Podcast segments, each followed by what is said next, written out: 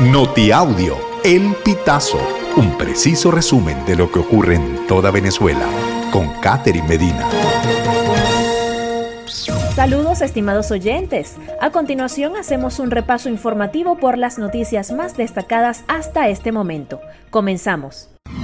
6.973 personas fallecieron de forma violenta en Venezuela durante 2023.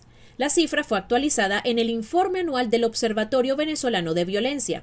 Roberto Briceño León, director de esta organización, precisó que se contabilizaron 581 muertes violentas por mes, 134 por semana y 19 por día.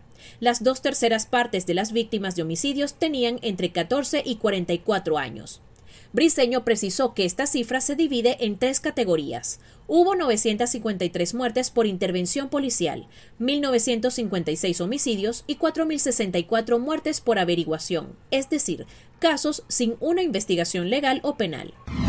Observatorio Venezolano de Prisiones afirma que ministros fortalecieron a los pranes. El Observatorio Venezolano de Prisiones responsabilizó al gobierno de Nicolás Maduro por la presencia institucionalizada de los pranes en las cárceles del país. La ONG considera que fue la mirada cómplice gubernamental quien le dio poder a estos líderes negativos.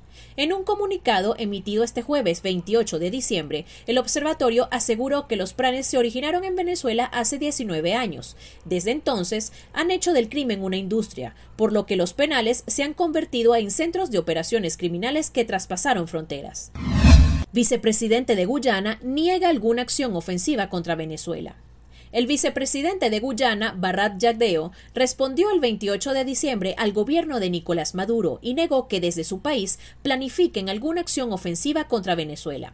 Las declaraciones fueron dadas durante una rueda de prensa. Jagdeo aclaró que la llegada de un buque británico a sus costas, acción denunciada más temprano por Maduro, forma parte de una serie de medidas rutinarias que son planificadas con mucho tiempo, son parte de la construcción de la capacidad de defensa de Guyana. Estimados oyentes, este ha sido el panorama informativo hasta esta hora. Narró para ustedes Catherine Medina. Estas informaciones puedes ampliarlas en nuestra página web, elpitazo.net.